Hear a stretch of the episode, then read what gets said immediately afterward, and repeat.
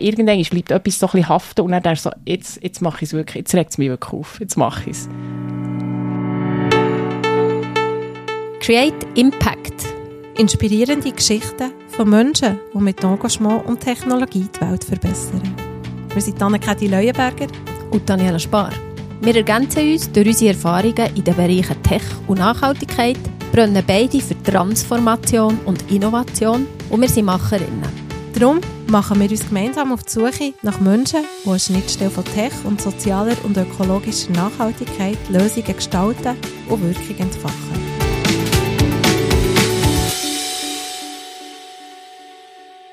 Wir begrüßen unseren Gast Bettina Hirsig. Sie ist Gründerin von Powercoders, von POCO und vielen, vielen weiteren Initiativen. Herzlich willkommen, Bettina. Schön, bist du da. Merci vielmals. Schön, darf ich da sein. Bettina, ich habe es gesagt, du bist wirklich sehr äh, initiative Persönlichkeit mit ähm, vielen Ideen, vielen Projekten, die du schon realisiert hast.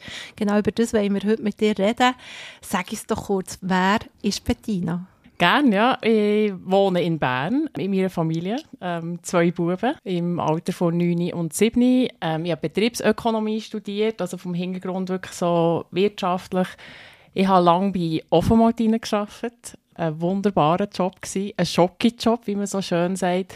Ganz viel dürfen lernen über Kommunikation, Branding, Produktentwicklung, ganz viele Produkte dürfen testen. Wunderbare Reise war dann und seitdem eigentlich unternehmerisch tätig mit verschiedensten Projekten, wie geile Eier, wo vielleicht der eine oder andere auch kennt. Wir haben ein Bier, Black Nose, das kennt man mehr so in Zermatt, das ist nicht ganz so weit distribuiert. Und äh, genau, dann eigentlich Powercoders, das noch jetzt das Hauptprojekt ist von meiner Tätigkeit. Powercoders ist ein gutes Stichwort. Da nimmt uns natürlich besonders Wunder. Wie ist die Idee zu Powercoders entstanden? Wie habt ihr gestartet? Wie habt ihr einfach mal angefangen mit dieser Idee? Ja, also ich glaube, es braucht ja für eine, für eine, also es braucht mal die Idee und dann braucht es irgendwo einen Nährboden und wenn ich eigentlich dort zurückgehe, das war im Jahr 2016 gewesen, und ich glaube, so der Nährboden für mich und für meinen Mann dazu war wirklich auch, wir sind älter geworden von unserem zweiten Kind. Das verändert recht viel, finde ich. Also, man wird sich bewusst ähm, über Zeit, man wird sich bewusst, wie man seine Zeit investieren will, was man damit machen will, was man für eine Wirkung will haben. Und so der, der Drang, etwas zu machen, was eine, was eine Relevanz hat, ist immer wie mehr gekommen. Das ist so das eine, das ist, würde sagen, das ist der Nährboden gewesen. Die Idee selber ist, sagen wir, der Fachkräftemangel über IT das haben wir selber schon gesehen, gespürt und erlebt. Auf der anderen Seite haben wir dann, sind wir umgezogen und dann haben wir eine Zügelfirma engagiert und da ist, ähm, wir haben mit diesen Leuten so ein bisschen geredet und wir haben auch selber mit abgepackt, dass wir ein bisschen weniger müssen zahlen und, äh, und da hat einer auch mitgeholfen und der war aus Syrien gewesen. und wir haben mit dem ein bisschen reden und dann sind wir uns zuerst mal so bewusst geworden, der war extrem hochqualifiziert gewesen, der hat einen Masterstudiengang gehabt und war hier in der Schweiz und hat auf Stundenbasis gezügelt. Und wir haben uns dort so gefragt, das ist ja irgendwie mega schräg, weil eben Fachkräftemangel auf der einen Seite, auf der anderen Seite hast du Leute, die hochqualifiziert sind und eigentlich gar nicht in ihrem Tätigkeitsgebiet tätig sind. Und so haben wir irgendwie wie mehr anfangen drinnen grübeln und herausfinden, weil wir haben ja keine Ahnung vom ganzen Asylwesen und Flüchtlingswesen und haben dort eigentlich auch wie gesehen, ah, dort hat es ein grosses Potenzial. Und vielleicht noch schnell zurück zum Nährboden. Ich glaube, was uns auch sehr bewegt hat dann, und das ist sicher uns allen so gegangen, äh, der ist der Syrienkrieg hochaktuell gewesen, respektive auch Mittelmeerkrise. Man hat Bilder gesehen, wo ihm, also man hat es fast verrissen. Gleichzeitig hast du ein Kind, das du ins Bett legst und es kann in einem sicheren Umfeld daheim aufwachsen. Ähm, und das, das hat mich fast verrissen. Und das war auch Nährboden. Gewesen. Also ich glaube, dort ist wirklich Energie zusammengekommen, wo schlussendlich in die Idee gemündet hat, hey, wieso kombinieren wir nicht die zwei Herausforderungen vom Fachkräftemangel mit dem Potenzial von Leuten, die da sind und eigentlich könnten ähm, ein Teil der Lösung sein zum Fachkräftemangel. Ist es für euch wie von Anfang an klar gewesen, dass ihr dort, es heisst ja Power Coders, es geht hier um, um IT-Fachleute. Ist es von Anfang an klar gewesen für euch, dass ihr in diesem Gebiet wollt dass es IT ist, wo ihr darauf fokussiert? Ja, das hat sich lustigerweise nie gross als, äh, wir, sind nie, wir haben nicht ähm, alle Felder angeschaut, die man wie machen könnte. Ich glaube, das hat auch wieder so ein bisschen zwei Gründe. Ähm, das eine ist, also jetzt mein Mann, der hat schon ein IT-Startup gehabt, also der ist gut vernetzt in IT und das haben wir eigentlich wollen ins Spiel bringen. Also wir wollen wie die Vernetzung mit den Leuten, die etwas suchen, ähm, zusammenbringen. Und das andere ist wirklich Fachkräftemangel. Also wir haben wirklich gesagt, es muss so eine wirtschaftliche Lösung wie irgendwo dahinter sein. Ähm, und ich glaube, das hat so die zwei Gründe sind die Hauptfaktoren für die IT. Also so ein bisschen das, auf, auf einer Seite ein, ein ideologisches Gedankengut durchaus, auch, aber mit einem sehr wirtschaftlichen Approach zusammen verknüpfen. Das ist nicht wichtig gewesen. Das ja, extrem. Oder, ähm, auch mein Mann hat Wirtschaft studiert. Also wir sind beides eigentlich, wir kommen so aus dem wirtschaftlichen Gedanken, wo eigentlich jetzt haben mit dem ein soziales Problem auch ähm, reingenommen oder beides zusammen kombiniert. Und ich glaube, das ist auch das, was mich immer noch sehr fasziniert an Power Coders. Es ist auch, schlägt jetzt da ein bisschen eine Brücke an, ähm, wie wir heute finanziert sind. Also wir haben ein nachhaltiges Finanzierungsmodell und da bin ich mega stolz drauf, weil es ist zur Hälfte aus den Kantonen raus. Also sagen wir, die Hälfte ist aus einem Sozialen, also wo man das Thema vom äh, Leute integrieren abdeckt und die Hälfte kommt aus der Wirtschaft. Also es zeigt, dass wir wirklich auf beiden, ähm, auf beiden Ebenen eine Lösung bieten und eben auch so finanziert sind. Mhm. Genau. Jetzt sind wir ein bisschen vorgekumpelt, oder? Aber wie, wie ist das gewesen? Eben die Lösung ist irgendwo, der hat eine Lösung gesehen, ein Problem. Wie hat er gestartet? Wie, hat, wie sind die ersten Schritte eigentlich von Powercoders? Ja, ich glaube, da muss man auch immer schauen, was hat man für, für Kapazität. Also dann zumal, eben, ich habe vorher gesagt, wir sind älter geworden. Ähm, da war sehr fest meine Mann treibende Kraft. Ähm, ich war dann noch mit Stillen und ganz vielen anderen Sachen beschäftigt, gewesen, aber gleich auch, sage jetzt mal, mitgeholfen in dem Rahmen, wo möglich ist. Also ich glaube, das ist mal ganz wichtig, dass man sich die Ressourcen auch holt, in welcher Art auch immer man, man, man startet. Wir haben dann natürlich auch Leute haben, die die Kompetenzen haben. Also wir haben jemanden gebraucht, der, der sich wirklich im Sozialwesen auskennt. Gleichzeitig sind wir auch nicht aus der IT, also wir haben auch gewusst, wir können ja nicht unterrichten. Also haben wir auch jemanden gebraucht, der wirklich das kann unterrichten kann. Also ich glaube, das ist, das ist mal ganz wichtig, dass man wirklich die Leute herholt. Dann ist ganz wichtig, dass man mit sehr vielen Leuten sich austauscht. Also man muss ein gutes Bild haben von dem, was löst man wirklich für ein Problem und wie löst man das auf eine gute Art. Also dort muss man wirklich reintauchen. Also das braucht sehr, sehr viel ähm, Durchhaltewillen, weil es ist ja noch nicht konkret, aber das fängt sich immer wieder so ein bisschen an konkretisieren. Und plötzlich haben wir wie gesehen, hey, da gibt es auch schon andere, also auch umschauen, was gibt es schon. Meistens gibt es ja die Sachen auch schon. Ähm, und wir haben dann eigentlich relativ schnell auch mal so ein bisschen die Idee von diesem Bootcamp gehabt. Die Bootcamps ja dann wirklich, also es hat auch jetzt sehr, sehr viele Bootcamps und haben dort abgeschaut und, und haben ein Konzept gemacht und haben das einfach mal durchgeführt. Wir haben mal äh, eine Finanzierung gesucht, nur für eine Durchführung. Wir hatten keinen Businessplan gehabt über zehn Jahre. Wir haben auch nicht die Intention gehabt. Wir haben gesagt, lass uns das einfach mal probieren. Und eben das Netzwerk spielt dort auch rein, das habe ich vorher erwähnt. Ich glaube, das ist ganz ein wichtiger Teil. Wir haben gesagt, wir starten in Bern, weil da haben wir auch ein Netzwerk. Und da ist es auch ein bisschen einfacher, Firmen zu gewinnen, die Praktikumsplätze anbieten. Ähm, und dann haben wir einfach mal rekrutiert. Wir haben eine Klasse von 15 Leuten in Bern im Coworking Effinger gestartet. Also wir probiert, die Kosten möglichst tief zu behalten, dass wir da wirklich sehr einfach unterwegs sind. Es war zum Teil recht chaotisch, gewesen, bin ich ganz ehrlich, wenn ich jetzt zurückschaue. Und gleich können wir heute sagen, von diesen 15 Leuten haben wir 13 ähm, haben wirklich ihren Weg gefunden in IT. Wie ist das Kathi und ich haben ja beide das Jahr auch gegründet und ähm, merke auch, wie wichtig das, das Netzwerk ist. Aber ich persönlich merke auch, wie schwierig das ist, Leute zu finden, die eben so ein bisschen gleich und ähnlich funktionieren wie man selber, die sich trauen, einfach mal anzufangen, so ein bisschen aus einem laufenden System rauszukommen und etwas ganz anderes zu machen, den Mut zu haben, mitzumachen. Wie seid ihr an diese Leute hergekommen? Wie habt ihr euch das können, euch ein Konstrukt so aufbauen, dass es funktioniert? Ja, das ist ein guter Punkt. Also, ähm, ich glaube, was, was sicher für uns eine gute Voraussetzung war, ist schon mal mein Mann und ich, die dort wirklich beide das suchen und, und dort treiben. Ähm, und dann haben wir uns auch in ein Umfeld begeben, also jetzt zum Beispiel eben der Coworking Effinger, ähm, dort mhm. hat der Marco Jakob als Beispiel hat dort auch stark unterstützt, ähm, der war eigentlich unser IT-Teacher gewesen. Aber ich glaube, man muss sich wirklich auch in ein Umfeld begeben, wo die Leute auch sind, die auch schon so tätig sind unter Umständen. Aber jetzt, ähm, ich meine jetzt äh, die Person, das ist Sunita Asnani, die wir ähm, auch dazugeholt vom Sozialwesen, die haben wir über eine Stellinserat ganz klassisch gefunden. Also mhm. die ist jetzt, die ist nicht unternehmerisch tätig vorher, aber die hat irgendetwas in sich gehabt, wo die hat wirklich wollen, auch das Bild verändern, dass man die Leute als Talent anschaut und eben nicht als echt Bürde. Und, und der Funke ist bei ihr gesprungen und die ist jetzt unternehmerisch tätig. Also ich glaube, es ist nicht nur so, dass man sich die Leute, die schon so unterwegs sind, sondern man kann vielleicht auch einen Funken zünden bei jemandem. Mhm. Hey, du hast schon gesagt, eben, ihr habt gestartet eigentlich in einer Phase, wo du auch ähm, zwei kleine Kinder hast. Oder das kennen Daniela und ich gut. Eben, häufig kommt ja in dieser Phase ist es einem mega wichtig, oder? Eine sinnhafte Tätigkeit wird umso wichtiger irgendwie plötzlich. Gleichzeitig werden die Ressourcen ja weniger, also man muss stärker priorisieren. Wie schafft man es in dieser Phase, ähm, da dran zu bleiben, eben auch vielleicht nach den ersten Schritten wirklich weiterzugehen? Ich glaube, man muss sich immer bewusst sein, eben, was hat man für, für Ressourcen, also was hat man für Zeit, was hat man für einen Energiehaushalt.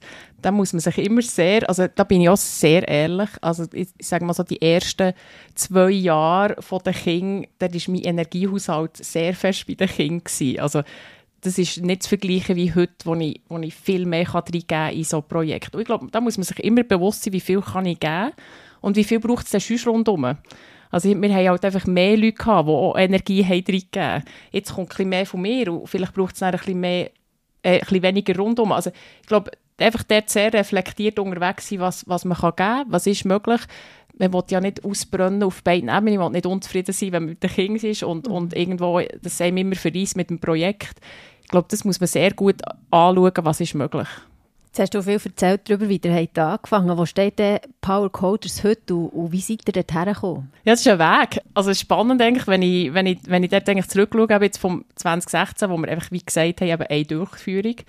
Plötzlich haben wir äh, ja, Stiftungsgelder bekommen, dann ist der Bund eingestiegen ähm, mit einer Finanzierung, die uns auch ein bisschen, plötzlich eine Perspektive hat gegeben. Da waren wir aber immer noch eine Projektorganisation. Gewesen. Also wir sind von Bern auf Zürich, dann haben wir es in Lausanne gemacht, dann in Basel. Plötzlich haben wir gemerkt, das ist irgendwie total unsinnig, weil die Leute, die können ja von Chur auf Basel gehen. Also man muss ja eigentlich nicht so in die Städte rein. Und dort hat es eigentlich nochmal eine Veränderung gegeben, wo wir eigentlich zu einer permanenten Organisation sind worden. Ähm, und wir haben inzwischen elf Leute, die für Powercoders arbeiten, also die Lohn bekommen. Ähm, wir haben natürlich ganz viele Freiwillige, also das Netzwerk ist riesig. Also wenn man die alle als Mitarbeiter würde zählen, sind wir eine, eine riesige ähm, Unternehmung inzwischen oder ein grosser Verein. Aber ja, inzwischen sind wir wirklich eine Organisation, eine funktionierende Organisation. Vorher habe ich schon erwähnt, auch mit einem nachhaltigen Finanzierungsmodell. Also wir sind nicht mehr nur noch ähm, auf Fundraising angewiesen, das brauchen wir immer noch für neue Initiativen. Also wir sind uns da auch am weiterentwickeln, aber so für unser Standardprogramm, wir nennen das unser Bootcamp ähm, für Erwachsene, wo wir Arbeitsintegration machen, das ist eigentlich in dem Sinn selbsttragend, also es kann in sich funktionieren. Weißt du, was ist so die Erfolgsquote heute? Wie viele Leute habt ihr können ausbilden und gibt es irgendeine Geschichte, die dir, dir speziell in Erinnerung bleibt, die du magst erzählen Ja, wir haben inzwischen über 300 Leute ausgebildet. Ähm, wir, haben, wir, wir, wir reden da immer so von Quoten. Das sind ja unsere treibenden Kräfte, sage ich jetzt mal, weil wir eigentlich eben so getrieben sind von diesem Impact. Wir orientieren alles der Arbeitsintegration. Ähm, 60 Prozent von allen, die bei uns absolviert haben, haben wir eigentlich jetzt nachhaltig können in die Wirtschaft integrieren. Also wenn wir jetzt in absolute Zahl ähm, ummünzt, sind das über 130. Und ich glaube, das sind alles jetzt Zahlen. Hinter jeder von dieser Zahl hat es eine Geschichte und eine sehr eine bewegende Geschichte. Hinter all diesen Zahlen sind Menschen extrem spannende Persönlichkeiten, wo ich auch viel davon lernen konnte. Ähm, ich glaube, für mich sind eben jede Geschichte wäre es wert, hier zu erzählen, ganz ehrlich. Ähm, für mich immer noch so die, sag mal, bewegende, oder, oder sagen wir es mal so, ähm, weil ich sie am längsten kann begleiten kann schon, wo wir auch sehen, was, was für Erfolge jetzt dahinter stehen, ist sie die, die am ersten Programm haben teilgenommen Also wenn ich jetzt da so eine Geschichte erzähle, sieht man vielleicht auch ein bisschen den Weg. Das ist für uns eine wunderbare Geschichte. Ähm, das Programm bei uns gemacht, nachher in ein Praktikum gegangen, hat dort eine Way-Up-Lehre machen also hat jetzt auch einen Abschluss in der Schweiz, bei Leib weiter geschafft und das ist jetzt eben so der Erfolgsding, was für uns auch wichtig ist, jetzt selbstständig eine neue Stelle gefunden bei der Zürich Versicherung. Und das ist eigentlich für mich auch wichtig, ähm, dass die Leute jetzt wirklich, sobald sie die Arbeitserfahrung haben in der Schweiz, dass sie sich auch selbstständig hier weiterentwickeln können und auch selber Stellen finden. Mhm. Ja, das ist mega schön, oder? Nachhaltige Wirkung, so bekommst du dann wirklich direkt zurück. Also das ist, äh, das ist ja wie so etwas, wo sehr viele, viele Leute gerne erleben quasi, so etwas mit wirklich nachhaltiger gespürter Wirkung. Ähm, ja, du hast mir aber auch, auch gesagt, so im Vorgespräch, ja, es ist heute immer noch auch Knochenarbeit. Also es ist, äh, vieles läuft gut, ihr seid auf stabilen Beinen, aber es bleibt auch herausfordernd, was sind aktuell so äh, die grössten Herausforderungen, die äh, ihr euch bei Powercoders damit umschlägt? Ja, ich glaube, das ist ja wie jedem Projekt so. Es klingt immer alles so wunderbar, oder? Man hört die Erfolge, aber es ist wirklich einfach es ist Knochenarbeit, in jedem Fall, habe ich das Gefühl. Ich glaube, also mal so ganz auf einer Meta-Ebene, was, was sicher unsere Herausforderung ist, so auf der einen Seite ist eigentlich immer so das Asylwesen, Flüchtlingswesen sich verändert. Also wenn wir zum Beispiel Ukraine-Krieg, das hat für uns einen, einen grossen Einfluss gehabt, wo wir auch müssen schauen müssen, müssen wir uns anders aufstellen, was braucht es jetzt da, wie können wir die Leute unterstützen, die, jetzt auch da sind. Also mal so die Komponenten. Und auf der anderen Seite haben wir ja Komponenten von Industrie und das wissen wir alle. Ähm, die Tech-Branche verändert sich extrem. Also wenn man jetzt auch die Entwicklung mit AI anschaut, das hat Auswirkungen. Das hat Auswirkungen auf Einstiegsstellen, das hat Auswirkungen, wie, wie man programmiert etc. Also ich glaube, wir sind dort immer so, ich beschreibe es aber, wir sind wie ein Chamäleon, das sich in der Mitte von diesen zwei Spannungsfeldern eigentlich wie bewegt und eigentlich immer auf der einen Seite ähm, sag mal, Bedürfnisse von, von, von geflüchteten Migranten probiert zu adressieren und auf der anderen Seite eigentlich die Tech-Branche. Ähm, das ist sicher sehr herausfordernd. ganz konkret, was immer unsere grösste Herausforderung immer noch ist, ähm, sind wirklich die Einstiegsmöglichkeiten zu finden in den Firmen. Also wir, wir finden sie. Es ist wirklich mit tolle Partnerschaften. Wir arbeiten mit über 150 Firmen zusammen, von ganz grossen zu ganz kleinen Einzelbetrieben sogar. Also es ist wunderbar und gleich ist es immer noch schwierig. Gleich ist, müssen wir immer noch extrem überzeugen und mein Wunsch oder meine Vision ist, dass uns die Talente aus den Händen gerissen werden. Also sich dort das Blatt wendet und wir eigentlich fast nicht nachher mögen mit Leute in den Markt reinbringen. Aber das, das sind wir noch nicht ganz. du hast vorher auch Technologie angesprochen, oder, die sich rasant verändert. Mit Create Impact, mit diesem Podcast, wollen wir ja wirklich auch einen sinnhaften Zugang eigentlich vermitteln zu eben Technik und Digitalisierung. Und ich glaube, das äh, ist bei Power Coders definitiv der Fall. Ich habe selber auch ähm, das erlebt, dass ich mich ähm, lange in meiner beruflichen Tätigkeit so mit Blockchain-Technologien auseinandergesetzt und dort immer ein bisschen schwer habe, den Zugang dazu gefunden, bis ich dann wirklich ähm, quasi eine nachhaltige äh, digitale Währung ähm, habe können kreieren und durch das viel leichter dann, ähm, den Zugang habe gefunden in, ja, zu dieser neuen Technologie, zu dieser Blockchain-Technologie. Jetzt Du hast ja eigentlich einen Marketing-Background, bist jetzt eigentlich ins Feld IT eingestiegen. Wie hat er auch eben Powercoders und die Mission eigentlich, wie hat er das, äh, den Zugang vielleicht auch erleichtert? Nein, ich würde glaube nicht sagen unbedingt Berührungsängste. Also, ähm, aber ich, ich würde mich immer noch nicht, also ich habe keinen Tech-Background, wie wir eben äh, schon ähm, darüber geredet haben. Ich könnte noch heute nicht unterrichten. Ich könnte jetzt hier mit Wörtern rumschlagen, wo ich aber, wenn du mich genau würdest fragen, was es würde bedeuten, würde ich auch ein bisschen Mühe bekommen. Aber mit dem habe ich auch, da bin ich immer sehr transparent. Also wenn ich mit Firmen rede, wenn ich mit äh, auch Techies rede, bin ich immer sehr ehrlich. Schau, ich weiß es nicht ganz so genau, aber schau, das und das habe ich verstanden. Kannst du mir sonst noch sagen, was brauchst du genau? Wenn ich es nicht verstehe, sage ich so. Also ich bin dort immer sehr offen und transparent, aber ich bin auch sehr neugierig. Also ich will so wissen. Ich will dazu lernen. Für mich ist das ein extrem spannendes Feld. Ich glaube auch, das wird uns alle berühren. Also wir sehen das ja auch schon, Digitalisierung, jetzt auch mit künstlicher Intelligenz, es wird uns alle in allen Lebensbereichen berühren. Also wir können uns ja dem auch nicht verschließen, wir wollen ja nicht, wir wollen ja das als Chance sehen, so sehe ich es zumindest. Und äh, für mich ist das, ich finde das fast total faszinierend, wie Teil davon zu sein. Ich glaube, was ich auch spannend finde, ist eben wirklich die, die Brückenfunktion. Also wir sind ja in dem Sinne nicht ein, ein Tech, ähm, ein Tech-Verein, eine Tech-Unternehmung, sondern wir sind eigentlich ein Brückenbauer, äh, genau gleich auch zum Sozialwesen. Das ist das, was du jetzt auch gesagt hast. Du hast mit der Nachhaltigkeit, mit Blockchain irgendwo die Zugang von. Für mich ist das das Faszinierende. Also das als ähm, Mittel zum Zweck, oder wie soll ich sagen, das, das ist wie der braucht eine Lösung und wir bringen die Industrie eine Lösung rein. Und ich finde das jetzt für mich dort äh, ein sehr schöner Aspekt. Und ich habe auch Freude, also ich finde es eine sehr schöne Branche jetzt auch mit den Leuten, die wir zu tun haben. Ähm, ganz wunderbare Leute auch dort lernen kennen. Und äh, für mich ist es ein sehr schöner Zugang. Also ich habe dort nicht Berührungsängste, würde ich dem sagen. Machst du auch die Erfahrung, also in meinem persönlichen Umfeld ist es im Moment so, alle wissen, KI ist da, viele haben sich jetzt schon irgendwie reingegeben, versuchen Zeug aus, ähm, sie fangen erkennen, was für ein Effizienzpotenzial dahinter ist und so.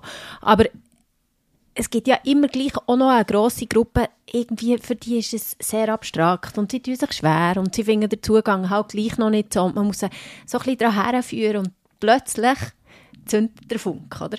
Jetzt, du musst ja eigentlich, oder so wie ich Power Coders verstehe, müsst ihr ja auch sicherstellen, dass ihr eben am, am Zahn von der Zeit seid. Also eure Leute brauchen die richtigen äh, Schwerpunkte, die ihr ihnen vermittelt. Ähm, wie erkennt ihr das? Oder wie merkt ihr denn, jetzt müssen wir halt nicht nur noch einfach ein bisschen ChatGPT nutzen, sondern wir müssen definitiv weitergehen und, und überlegen, ähm, wie kann man wirklich coden oder whatever. Wie, wie findet ihr dort den Zugang, weißt? Oder wie merkt ihr, wo eine neue Ausrichtung nötig ist und wie? Mhm. Wir sind natürlich in konstantem Austausch mit der Industrie. Also ich ja. würde sagen, wir sind dort mhm. voll am Puls der Zeit. Und dadurch, dass eigentlich die Industrie uns auch immer sagt, was sie brauchen, wissen wir auch, was wir müssen machen müssen. Und wir sind dort als Organisation sehr agil aufgestellt. Das ist für uns ganz, ganz wichtig. Das heisst, wir, ähm, als Beispiel, ähm, unser Programm geht drei Monate. Die Hälfte davon nennen wir Focus Tracks. Das, sind, das kann eben DevOps, Cybersecurity Testing, das sind also ähm, Spezialisierungsgebiete. Und das machen wir aufgrund von der Nachfrage, wo uns eigentlich die Industrie zurückgibt, also wo sie Praktikumsstellen haben, in welchen Gebieten. Und die tun wir relativ in kurzer Zeit, also die tun wir innerhalb von von einem Monat etwa stellen wir die auf, je nachdem, dass es ein neues Gebiet ist. Also wissen wir eigentlich auch, wo geht die Nachfrage her, was braucht es und wir adaptieren dort sehr, sehr schnell ähm, um Bedürfnisse eigentlich zu äh, beantworten vor, vor der Industrie. Also wieder das Netzwerk, einfach am anderen Ort jetzt, oder? Absolut, Wo genau. euch die Rückmeldungen gibt mhm. und euch hilft. Mhm. Ich würde auch gerne noch auf einen Aspekt zurückkommen. Du hast ähm, gesagt, eben am Anfang war schon viel Chaos. Gewesen. Und jetzt, wenn du erzählst, merke ich, der funktioniert doch auch skaliert. Also der hat ein, ein System aufbauen und das, das läuft. Wie hat er das geschafft? Weil persönlich ist meine Erfahrung, ähm, viele Leute tun sich schwer. Die fangen einfach mal an und rennen los und denken nicht daran, was muss ich für ein System eigentlich zuerst mal generieren, dass ich dann wirklich produktiv arbeiten kann. Oder? Ich glaube, es war ein Prozess. Ähm, eben, wie, wie gesagt, wir sind von einer Projektorganisation, da ist es relativ klar, da war immer wie das Ziel für ein, für ein Bootcamp. Und jetzt als in der Organisation ist so das Erste, was wir uns auch gestellt haben mit dem Team, das dann dort war, wie wollen wir uns organisieren. Und dann haben wir angefangen, für uns eine Organisationsstruktur zu finden, die zu uns passt. Also wir, wir sind nach Team organisiert, ähm, und haben Rollen gebildet etc. Und das ist, das ist, das ist ein Prozess, gewesen, wo wir mit dem Team und eigentlich immer die Leute, die im Moment für Power Coders arbeiten, die formen die Organisation. Also ich sage auch immer, das ist nichts, ist in Stein gemeißelt. Das ist wieder, ich komme wieder zu meinem Chamäleon oder zu meinem Schwamm oder was man da für eine Analogie brauchen. Aber wir sind konstant auch am Formen, wie müssen wir uns als Organisation ähm, aufstellen, dass wir möglichst viel Impact können kreieren können. Also es ist immer auch nach dem orientiert, wie können wir möglichst viele Leute in die Wirtschaft integrieren. Und das ist, ähm, ich glaube, ja, wir lernen jeden Tag neu dazu. Ähm, wir haben immer wieder Spannungen, wo, wo, ja, wo wir müssen lösen müssen. Aber ich sehe das, ich glaube, das ist wirklich so eine kleine Philosophie, die wir haben. Wir wollen wirklich eine Lernorganisation sein. Also wir wollen konstant uns auch verbessern, wie wir das machen. Und ich glaube, es sind auch die Leute, die zu uns, also die bei Power Coaches irgendwo auch plötzlich äh, tätig werden, die mit diesem Mindset dahinter gehen. Und das macht extrem Freude, ja. Du hast es selber gesagt und ich glaube, wir haben es jetzt auch schon im Verlauf von diesem Gespräch gemerkt, du bist eine Person, die immer Lösungen sucht und versucht auch einen Beitrag zu leisten, um Lösungen können, können zu finden. Was kommt nach oder neben Power Coders? Du hast schon ein bisschen angetönt, du hast auch weitere Projekte. Was, was sind momentan Themen, die dich auch triggern und in Lösungen denken ja, wir haben ein Projekt schon seit einer Weile, sind wir da auch dran, so ein wunderbares Side-Project, wie man ja sagt. Ähm, POCO heisst es und äh, ist im Bereich Bildung. Und wir haben einfach wie, wir wollen die Herausforderung angehen, dass sich unsere Welt ja immer wie schneller dreht. Auch unsere Fähigkeiten und unser Gelehrte in diesem Sinn ist Halbwertszeit von Wissen. Es wird immer kürzer, es wird sich sowieso jetzt wahnsinnig verändern, aber mit künstlicher Intelligenz, und wie sollte eigentlich eine Weiterbildung aussehen? Wie können wir die zugänglicher machen? Da rede ich jetzt von preislich, also das CS ist nicht für jedermann bezahlbar, aber auch zugänglicher im Sinne von individualisierter, also dass es wirklich genau auf deine Bedürfnisse passt, auf die Zeitrahmen, die du kannst investieren kannst. Und da sind wir recht am explorieren, wir haben extrem Freude, wir haben jetzt einen Leadership-Kurs abgeschlossen und wir werden im nächsten Jahr auch wieder ähm, weiter starten. Wir werden es zusammen mit künstlicher Intelligenz, also es braucht, wir brauchen auch der Technologie fest, ähm, wo es eben einen Nutzen kann stiften kann. Aber es ist wirklich auch der Bereich Bildung, der mich sehr, sehr fest antreibt, äh, Veränderung reinzubringen. Ja, mega spannend. Also, du hast Powercodes auf die Beine gestellt, weitere Ideen und jetzt auch Poco was treibt dich immer wieder an in neue Lösungen? Es ist ja immer wieder so ein, ein Verlassen von einem, von einem gewohnten Umfeld und immer wieder so ein bisschen in das Neue, in Unsicherheit hineingehen. Was motiviert dich an dem? Wieso wagst du dich immer wieder in diese Felder vor? Ich habe das Gefühl, es ist eine unglaubliche Neugier, die ich habe ich will in Taten handeln, oder ich will handeln so.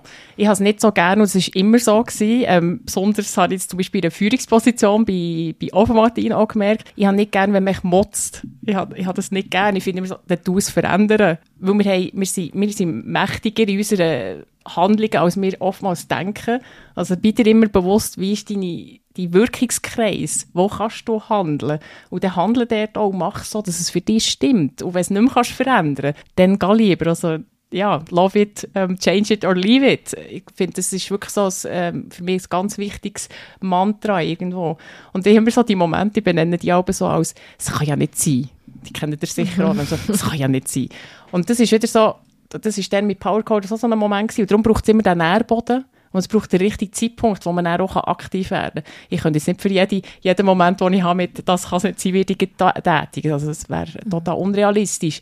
Aber es ist, äh, irgendwann wird ja, bleibt etwas so ein bisschen haften und dann so, jetzt, jetzt mache ich es wirklich, jetzt regt es mich wirklich auf, jetzt mache ich es. Wir wollen ja mit unserem Podcast Leute adressieren, die entweder eine Idee wälzen und noch nicht ganz so richtig wissen, wie fange ich an. Oder sie sind mit ihrer Idee und brauchen ein bisschen Ermutigung oder einfach mal ja, wieder Inspiration. Was gibst du denen mit? Was hilft, einfach mal anzufangen und dann auch dran zu bleiben? Also ganz wichtig finde ich, mit vielen Leuten austauschen.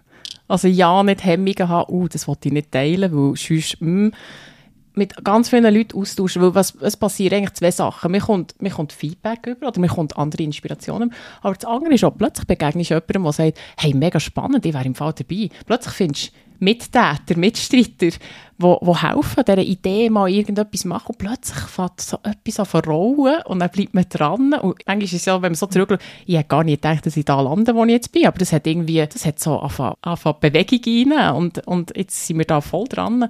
Also ich finde es auch wichtig, mit ganz, ganz vielen Leuten reden und auch wirklich in kleinen Schritten denken. Man muss nicht immer, weiss nicht was, die ganze Welt jetzt besser zu machen, sondern im Kleinen denken, ganz kleine Sachen anfangen machen. Und das eben, das nimmt Fahrt auf. Und wenn man plötzlich so bewusst wird, was man für eine Wirksamkeit hat. Also ich habe mal ein ganzes, für mich ein prägendes Beispiel war bei «Geile Eier». «Geile Eier» war ein Brunch-Konzept, wo wir ex-Benedikt in verschiedenen Restaurants in Bern gemacht haben. Und wir haben, als wir gestartet haben, wir einfach im Apfelgold dreimal der Sonntag ähm, reserviert. Wir haben das gar nicht so gross gestreut, einfach unseren Freunden. Und beim dritten Mal haben wir so viele Leute außerhalb vom Apfelgold gehabt, die sie angestanden haben, dass wir die Tankstelle müssen Eier kaufen. Und für mich ist das so wie, es war echt so ein eine spinnige Idee, gewesen, wo man echt umgesetzt hat und plötzlich merkt, ich, da kommen ja Leute, ich, die finden das ja gut. Und wenn man plötzlich merkt, eben die, die, die Wirksamkeit selber, dass man wirklich Konzepte kann ins Leben bringen kann, wo irgendetwas bewegen, wo Leute bewegen, wo eine Freude gibt. Solche Momente, da wird man fast ein süchtig danach. Also ich kann, kann das nur teilen, oder? Also es ist wirklich so, wenn man, wenn man mal eben startet mit dem und Erfolgserlebnis hat und auch motivierende Gespräche, motivierende Leute trifft, das, das tut immer wieder neue Gedanken triggern und bringt einem weiter und man traut sich dann auch mehr zu. Geht eben die Hürden, die vielleicht am Anfang da sind oder auch Ängste, Unsicherheit, kann ich das überhaupt? Äh, bin ich überhaupt jetzt die Person, die eine Lösung kann kreieren in diesem Thema? Die werden dann Schritt für Schritt eigentlich wie, wie abgebaut. Oder? Also ich glaube, das ist sehr, sehr wichtig. Also, ja, das finde ich extrem schön gesagt. Oder? Es geht ja darum, das Vertrauen aufzubauen und, und eben nicht Angst haben vor, vor was passiert. Und wenn man das plötzlich eben so spürt, ah, das geht, eben muss sich auch immer bewusst werden, was kann ich aber eben nicht so. und sich dort eben auch so Mitstreiter holen, weil wir können, wir können nicht alles. Genau. Und das hilft ja dann auch, das so ein bisschen aufzufahren, dass es kann funktionieren kann. Ja. Und ganz spannend ist ja, wenn man anfängt, darüber reden, dann entwickelt man auch selber mehr Selbstvertrauen in dieser Idee. Innen. Also je mehr man darüber redet, umso greifbarer wird es auch, oder? Und es gibt einem auch selber wieder Mut. Absolut, und die Idee verändert sich auch immer. Also ja. das finde ich etwas auch Spannendes. Oder jetzt äh, Poco, das hat sich so verändert jetzt über die Jahre. Und immer, wenn wir wieder darüber reden oder wieder neue Inspiration, das verändert sich wieder. Also es ist sehr fluid. Darum ist der Austausch so wichtig. Ja. Einfach Rezeptoren offen haben und, und das gären. Ich sage auch, es ist so ein Gärprozess, der doch so im Kopf stattfindet oder auch ein bisschen im Bauch. Herzlichen Dank, Bettina, bist du hier gewesen und hast mit uns deine Geschichte, deine Insights erzählt. Ich nehme mit, wirklich, dass man in die Veränderung hineingehen kann, dass man mit Lösungsfindung auch sehr viel zurückbekommt und eigentlich fast ein bisschen wie süchtig kann danach werden. Ich hoffe, dir als Zuhörerinnen und Zuhörer könnt Sachen mitnehmen und vielleicht die ersten Schritte wagen. Merci vielmals, dass ich da sein und euch ganz viel Erfolg für euren Podcast.